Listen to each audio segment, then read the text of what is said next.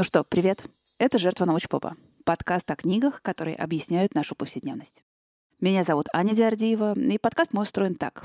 В каждом эпизоде я рассказываю о каком-то одном практическом вопросе и об одной книге, которая может дать четкий ответ на этот вопрос. Я снова покопалась в нонфикшн библиотеке издательства Бомбора и решила рассказать вам кое-что новенькое о нарциссизме. Вы подумаете, что? Сейчас будет про таких-сяких перверзных, 15 признаков и как избежать? Серьезно? Стоп, все вообще-то не так.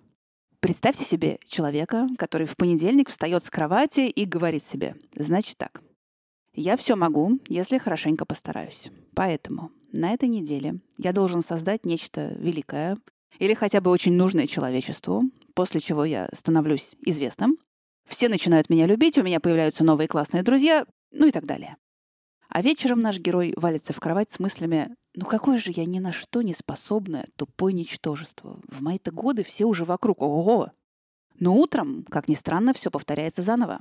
Пора вставать, работать над собой, чтобы создавать нетленное. Так вот, наш сегодняшний герой — это человек, который замахивается на грандиозные цели.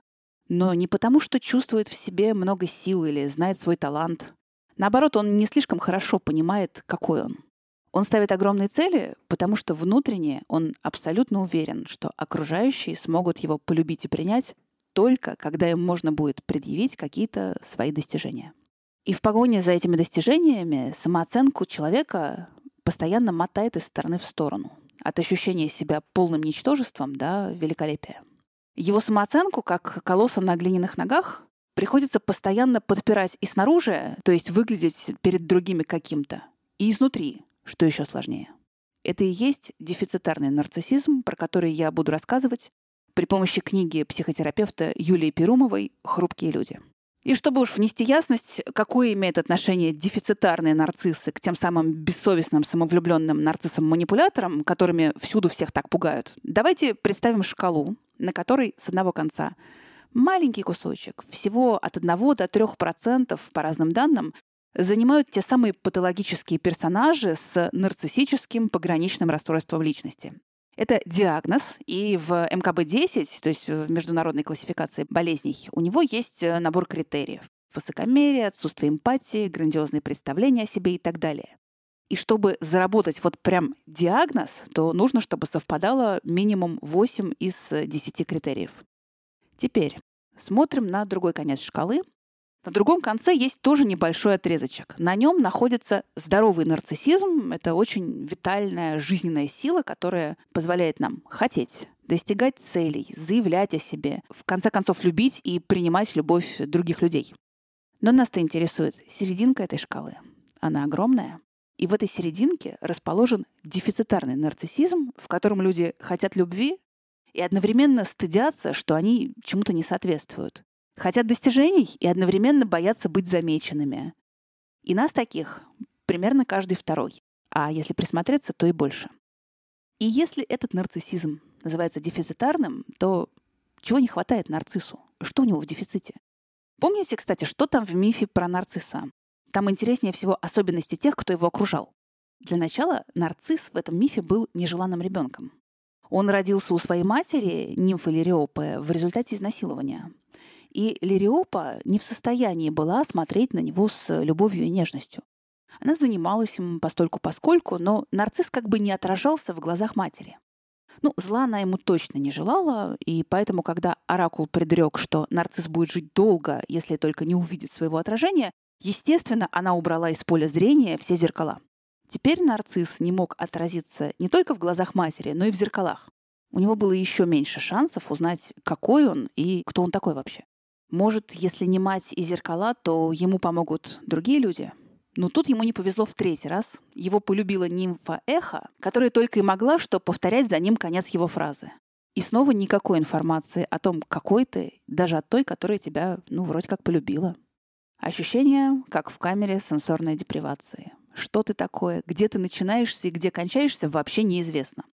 И это ощущение обратной связи для детей важно не только для того, чтобы формировать образ себя, но и для того, чтобы банально почувствовать себя нужным для твоих близких.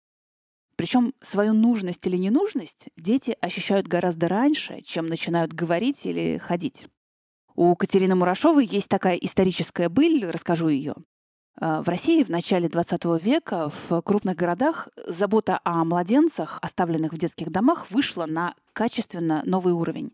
Там стало работать гораздо больше персонала, младенцы были постоянно под наблюдением, они получали весь необходимый уход, и все равно младенческая смертность, несмотря на все инновации и на улучшение качества ухода, в этих заведениях оставалась чудовищной. Стали наблюдать, что же такое происходит. В конце концов, кто выживает, а кто нет.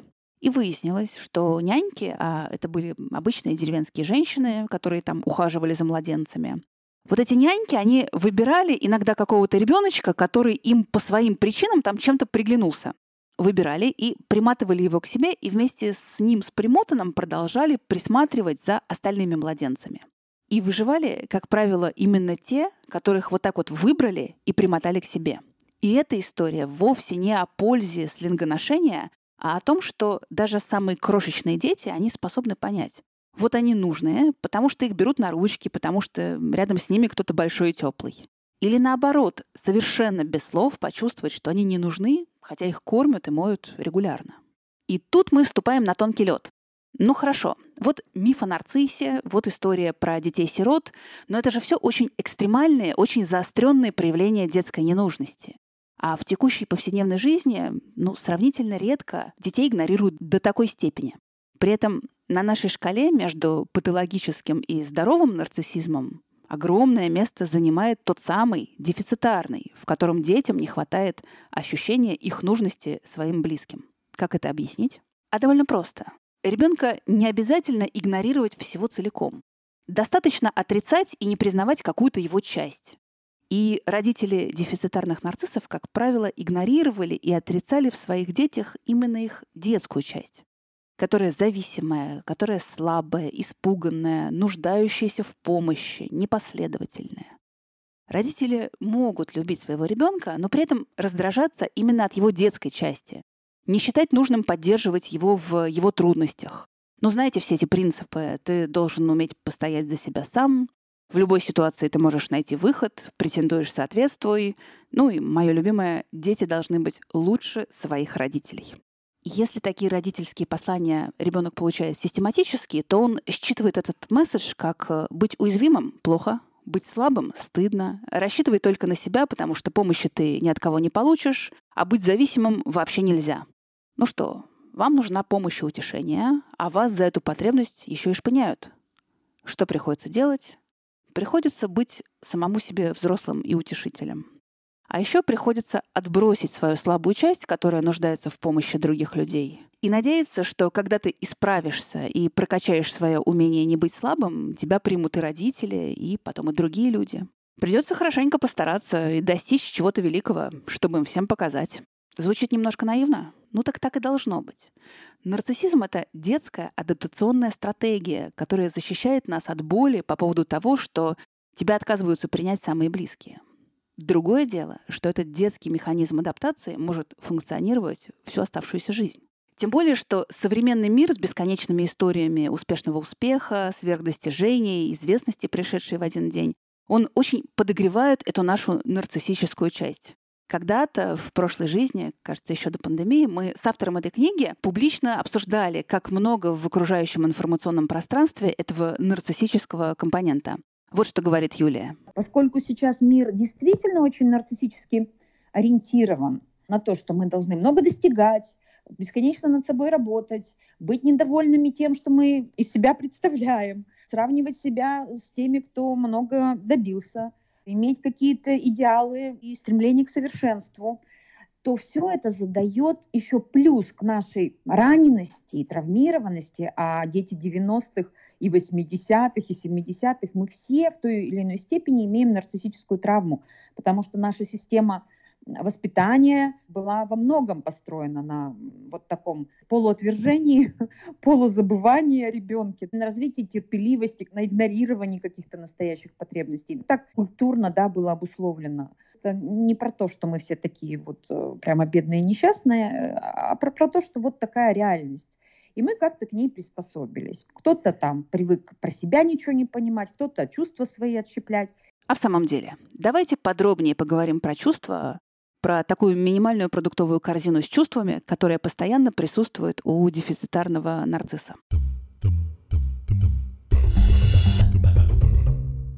Люди с нарциссическим компонентом действительно рано взрослеют. Ну как тут не повзрослеть, если ты должен быть взрослым для самого себя, а в некоторых особых случаях еще и для своего родителя? Но это как бы ложная взрослость. Ребенок учится находить опоры в самом себе, но совершенно не в состоянии искать и находить опоры во внешнем мире. Ему просто это не приходит в голову. Если ему с его трудностями не помогают близкие, то на дальних-то вообще зачем рассчитывать? А поскольку ребенку не давали обратной связи, какой он, то он не понимает, какой он, в чем его преимущество, в чем ограничение.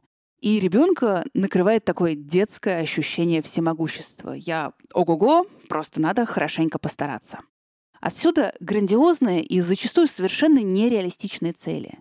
Причем они же идут не от собственных потребностей и возможностей. Они идут от желания, чтобы тебя приняли и полюбили за твои грандиозные достижения. И если нарцисс спросит себя, а какие реальные предпосылки к тому, чтобы достичь или там стать, ну хорошо, пусть не председателем земного шара, пускай топ-менеджером большой компании. Вот именно реальные предпосылки. Может, образование, или какой-никакой MBA. Может быть, у вас есть крутой наставник или разветвленное профессиональное знакомство. На худой конец, может, семейные связи. Что из этого? И заметим, что соображения типа «ну, раз Клава Иванова смогла, то и я смогу», они не являются реальной предпосылкой. Особенно если мы Клаву увидим мельком в коридоре или, что того хуже, в соцсетях. Мы ничего не знаем о той реальности, в которой она действует. Но при всех своих, может, даже и не таких грандиозных, как запланировано, но часто вполне реальных достижениях, дефицитарный нарцисс не может ими насытиться. Он как будто ощущает пустоту внутри себя — его не насыщают его достижения. Он никак не может почувствовать себя достаточно нормальным, чтобы выйти к людям и перестать бояться их отвержения. Юлия Перумова об этом говорит так. Нарциссический характер – люди, личность которых организована вокруг поддержания самооценки, ну, можно продолжить, достоинства, да, самоуважения, любви к себе. По сути, нарциссочка ранена в достоинство, в самоуважение и вот в ценность. Она не чувствует себя ценной, она чувствует себя ущербной, очень часто попадает в это переживание. И так или иначе вся ее жизнь, да, вся ее психическая реальность подчинена тому, чтобы все время держаться, да, держать лицо, чтобы не пострадала ее самооценка в отношениях с людьми или в отношениях с миром в целом, в отношениях с делами, с работой, там, с чем угодно. Надо держаться, иначе вся конструкция завалится. Это еще одно постоянное ощущение нарцисса. То есть надо охватить контролем все сферы своей жизни по максимуму. Причем этот контроль организован так жестко по отношению к себе, что он презирает любую слабость, тем более любую оплошность. И уж тем более отрицает регресс, даже временный. И если дефицитарный нарцисс дает слабину, если у него что-то не получается с первого раза идеально, он начинает еще яростнее работать над собой. Его работа над собой, в частности, сводится к бесконечным пинаниям себя, самообвинениям и сравнением себя с другими более успешными людьми. В общем, его работа над собой максимально далека от сочувствия и от понимания себя. И если бы у дефицитарных нарциссов было знамя, то на нем можно было бы вышить золотом строки из Державина. «Я царь, я раб, я червь, я бог. Но будучи я столь чудесен, откуда происшел, безвестен. А сам собой я быть не мог. Это шатание нарциссической самооценки туда-сюда, оно приводит к нескольким неожиданным, на первый взгляд, эффектам. Первый — дефицитарным нарциссам очень сложно получать удовольствие. Для удовольствия надо ослабить контроль, а еще оно бесцельное и неэффективное. И это во многом детское ощущение удовольствия. А вопрос совсем детским и ребяческим нарцисс уже давно для себя закрыл. Детские проявления для него слишком опасны. Тебя за них могут отвергнуть. Второй эффект — чувство скуки. Причем оно связано не с занятиями, а это скорее ощущение себя в какой-то унылой, безжизненной пустыне. В самом начале своего пути нарцисс не получал нужного — поддержки, помощи, заступничества. И поэтому обесценил свою потребность во всем этом. Вот не буду слабым, не буду нуждаться, и все тут. И это сработало. Хороший механизм, сказала психика. А давай и дальше обесценивать все, что мы не можем получить. Давай? Хочется побольше общаться с людьми. Ну, блин, они же такие скучные. Хочется отношений? Но если подумать, все эти отношения — такая тоска. Может, стать балериной? Ну, это же такая скучища все время тренироваться и ноги задирать. В общем, хочется-перехочется. И третий странный эффект — это нарциссическая прокрастинация. Вот вроде бы человек хочет достижений, сконцентрирован на них, не отвлекается на радости жизни. А ничего начать толком не может, он только грызет себя. Помните, в 31-м эпизоде я рассказывала про книгу Джона Эйкофа «Закончи то, что начал». Так вот, она целиком и полностью посвящена работе с состоянием нарциссической прокрастинации. Хотя такими словами это в книге, конечно, не называлось. Скорее там обозначалась сама проблема, когда бросаешь на полпути какое-то дело из-за того, что грандиозные ожидания не соответствуют реальности. Либо цель огромна, либо ты невеликолепно справляешься со своей работой, либо страшно, что результат окажется видимым и придется получать от мира обратную связь за него. В общем, где-нибудь да пирамидка грандиозности обваливается. И что с этим сделать можно чисто практически. И после книги о дефицитарных нарциссах Эйков читается немножко другими глазами, конечно.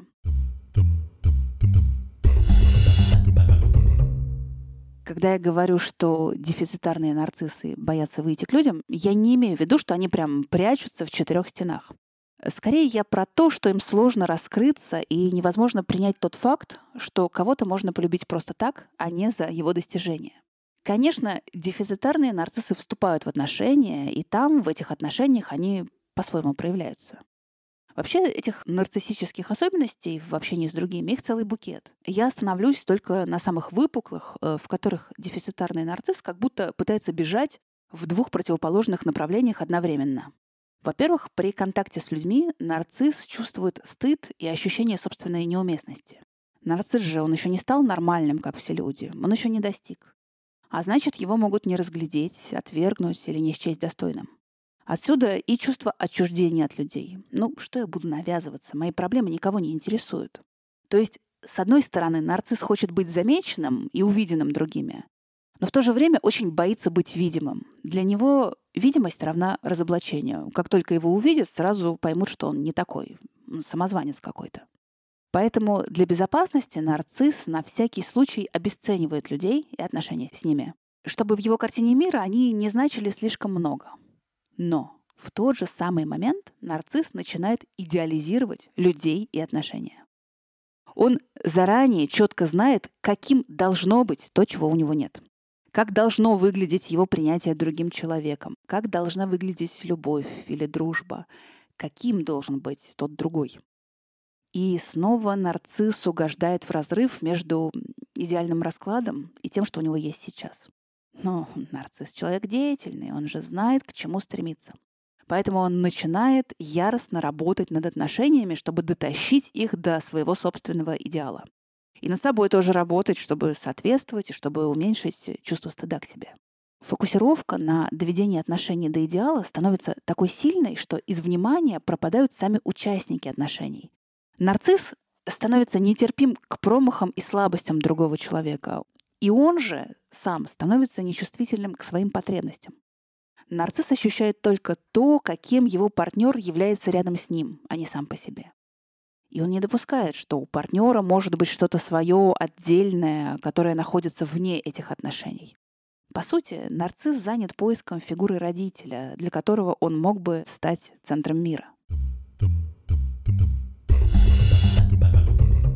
Я не раз и не два обсуждала тему про дефицитарных нарциссов с разными людьми. Да что там, я даже добралась с разговорами до автора этой книги.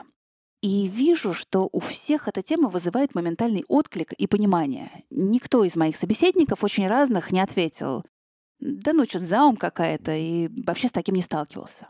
Но отклик этот и понимание, они довольно болезненные для того, кто откликается и что-то о себе понимает. И тех, для кого эта тема оказалась сложной, я хочу вас приобнять и в утешение сказать вам три вещи. Во-первых, Давайте помнить, что нарциссическая реакция — это механизм адаптации к тем условиям, которые выдала нам внешняя среда.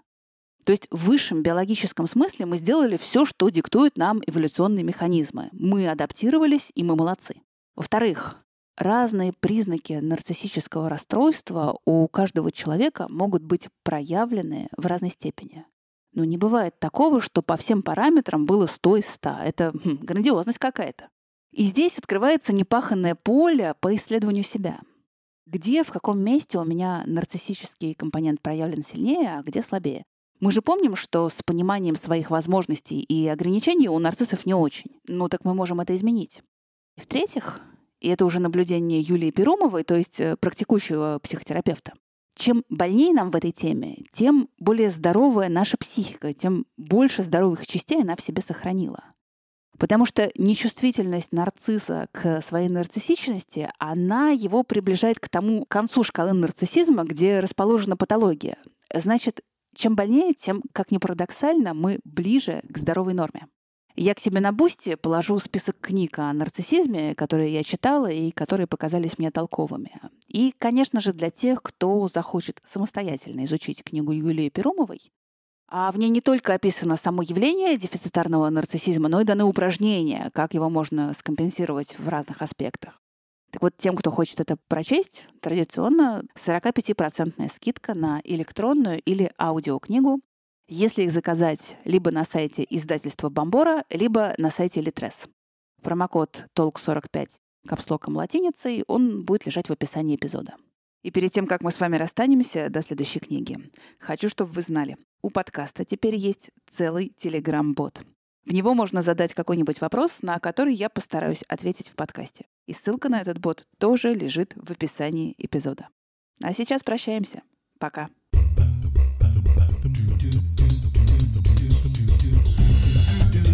do